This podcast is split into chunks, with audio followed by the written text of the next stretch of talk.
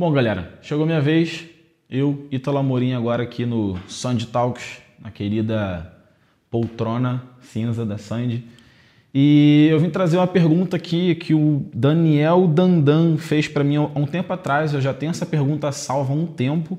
Bom, ele me perguntou como eu faço a sonoplastia dos meus vídeos e como é o meu fluxo de trabalho. É, então vamos lá, vamos começar. O que, que acontece? O fluxo de trabalho é, ele é muito pessoal, né? Cada um tem o seu estilo de começar o vídeo, de nomear o vídeo, nomear as pastas e tudo mais, começar o projeto, enfim. O meu fluxo de trabalho é o seguinte: eu começo sempre fazendo, obviamente, o backup de todos os arquivos e eu começo ali organizando as pastas. Eu começo a organizar as pastas da seguinte forma: bruto, onde vai entrar todos os arquivos né, de filmagem do evento.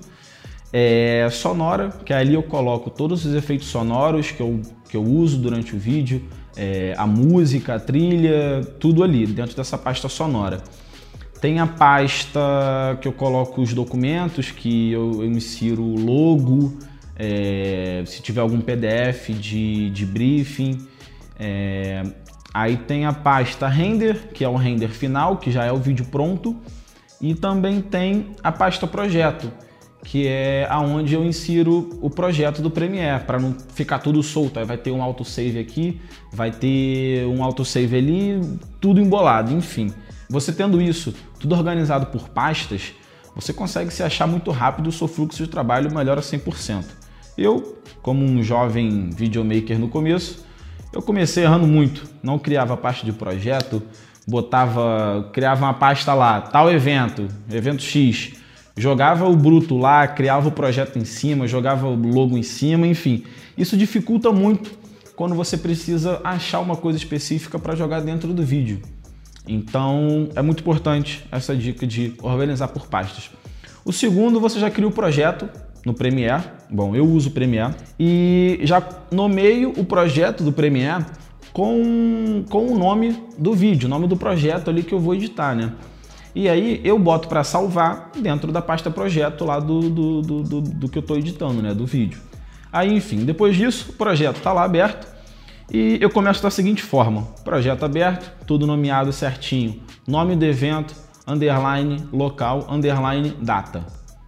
Importante, essa questão do underline para você não colocar espaço, que pode dar algum problema no seu computador e pode acabar corrompendo alguns arquivos. Enfim, após o projeto ter sido criado no Premiere, eu crio a pasta, uma, eu crio três pastas dentro do projeto, que é bruto, que vai entrar o bruto das câmeras, né, que foram filmar, que filmaram. Crio sonora, onde vai entrar a trilha sonora, os efeitos sonoros que eu vou usar no vídeo, e a pasta docs, que é os documentos, logo, enfim, tudo mais que eu vou inserir no vídeo. E eu também crio uma outra pasta que se chama sequências. Todas as sequências eu vou jogar para dentro daquela pasta, para eu também não, não me perder quando eu precisar procurar alguma sequência. É, eu começo, obviamente, jogando todo o bruto para dentro da pasta bruto do projeto, para ter ele organizado. E logo após isso, eu crio a sequência. Só que eu também já tenho presets de sequência dentro do Premiere, para eu não precisar toda hora ficar alterando é, o tamanho das dimensões lá na sequência do projeto. Ou seja, quando eu precisar criar é, uma sequência em 4x5, eu já tenho um preset lá, não preciso toda hora ficar alterando. 1080 por 1350. Ah, agora quero criar um, um, uma pílula de stories. Aí vou lá alterar 1920 por 1080. Não, eu já tenho um preset lá criado. Isso já te economiza um tempo absurdo. A segunda etapa, eu crio uh, a sequência decupagem que eu vou fazer toda a decupagem dentro dessa, dessa sequência, que logo após quando precisar depois é, buscar algum take e tudo mais, eu já tenho ali, tá? É, aí, obviamente, a outra sequência que eu vou criar é a sequência do, do, do Aftermovie, do vídeo que eu vou criar oficial ali. Aí, enfim, dentro da sequência de decupagem, eu vou fazer toda a decupagem no meu vídeo. Decupagem significa você selecionar todos os melhores takes daquele bruto ali. Você vai abrindo take a take, selecionando a melhor parte para você começar o take e a melhor parte para você finalizar o seu take. Depois disso, eu trabalho sempre também, busco sempre trabalhar é, com atalhos de teclado. Eu busco sempre trabalhar com a mão direita no mouse e a mão esquerda no teclado, só usando ali os atalhos de teclado. Isso já te economiza um tempo absurdo também. É, é bem interessante você pesquisar ali os seus atalhos de teclado para você conseguir personalizar um jeito que você consegue usar, trabalhar a mão direita no mouse e mão esquerda no teclado. Logo após, eu crio a sequência do vídeo oficial, obviamente, e jogo toda aquela decupagem para aquela sequência. Não, eu deixo lá, eu continuo deixando os takes lá dentro do, da sequência de decupagem, porque eu futuramente posso precisar buscar algum take que eu possa ter excluído na sequência do vídeo oficial. Então, a partir daí, eu dentro da sequência do, do vídeo oficial que eu vou editar, é, eu jogo toda aquela decupagem para o finalzinho da, da sequência para começar a selecionar os melhores takes e começar a montar o vídeo. Ah, detalhe, só que antes de eu começar toda essa decupagem, tudo isso, tem alguns casos que eu já tenho a trilha, que eu já recebo a trilha do cliente, ou às vezes tem casos que eu só seleciono a trilha depois de fazer a decupagem, que aí eu vejo como foi o feeling da festa, o que estava tocando na festa, para eu saber o que, que eu vou inserir de trilha no vídeo.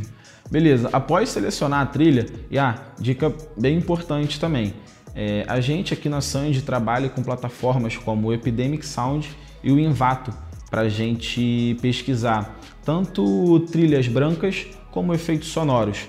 O Epidemic Sound é uma plataforma muito maneira e muito intuitiva de se trabalhar. Você consegue selecionar gênero, mood, é, BPM, enfim, você consegue selecionar N maneiras de você conseguir achar a sua trilha sonora. O Epidemic Sound é uma plataforma muito maneira de você também conseguir efeito sonoro. Você vai lá na barra de pesquisa, pesquisa o efeito sonoro que você quer em inglês e você vai achar milhões de opções para você inserir no seu vídeo. Mas detalhe, os efeitos sonoros é, eu só insiro no final do vídeo, quando eu tenho um vídeo pronto, o vídeo já montado, take a take, já editado, com a trilha sonora feita, e aí depois eu vejo o vídeo inteiro e vejo aonde eu consigo inserir efeito sonoro dentro daquele vídeo e vou lá no Epidemic Sound, pesquiso o efeito sonoro que eu quero, baixo, jogo para dentro do projeto e eu insiro naquela parte ali que eu vejo que necessita de um efeito sonoro. Aí, depois disso, com o vídeo já pronto, já, já inseri ali a trilha sonora, já inseri o, o, os efeitos sonoros que eu vejo que vai encaixar em cada take, eu vou para a parte de cor. Vou lá, camadinha de ajuste em cima dos takes, faço a minha cor. Depois disso, eu volto pro, pro início do vídeo e vejo ele sei lá, acho que umas 3, 4, 5 vezes, quantas vezes for necessário, para ver se não tem nenhum erro. Porque a gente que está ali editando 3, 4, 5, 6, 10 horas seguidas, o seu olhar já fica viciado naquele vídeo. Então você vai acabar, inevitavelmente, não enxergando mais nenhum erro dentro daquele vídeo. É até maneiro também você chamar algum amigo, alguém que não tenha visto ainda o vídeo, para verificar, pô, vê esse vídeo aqui, dá uma olhada.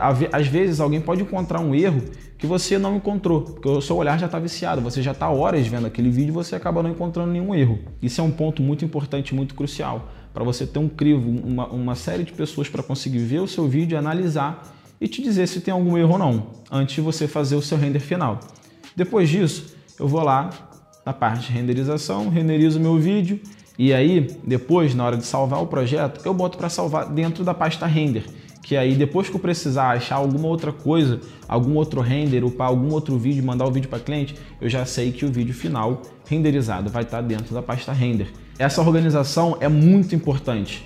No final disso tudo, você vai ver que você economizou um tempo absurdo de você ficar ali rolando, procurando as coisas, tudo jogado dentro da sua pasta. E aí acabou que eu já respondi as duas perguntas juntos, mas a outra pergunta que ele tinha feito foi sobre como eu faço a sonoplastia dos vídeos, que é o seguinte, eu edito o vídeo completo, vejo ele por inteiro, já com a trilha, já com take a take, tudo montado um do lado do outro, e logo após eu vou vendo o vídeo inteiro e vou analisando aonde eu acho, um, essa parte aqui eu acho que cabe uma sonora maneira. Eu vou na plataforma do Epidemic Sound ou até no YouTube também, YouTube se você fazer uma pesquisa lá você consegue achar uns efeitos sonoros maneiros, mas eu uso mais o Epidemic Sound, que no Epidemic Sound você vai lá na barra de pesquisa, você pesquisa o efeito sonoro que você quer em inglês e você consegue ter uma lista absurda, gigantesca de opções de efeito sonoro. E aí, logo depois de eu ter selecionado a trilha sonora que eu vou querer, eu baixo e jogo para dentro da pasta sonora, lá que eu falei no início.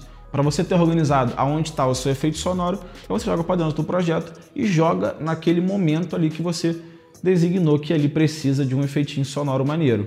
Bom, é isso. Ter um fluxo de trabalho organizado, tudo por pastas, por nome certinho, é muito, muito, muito importante.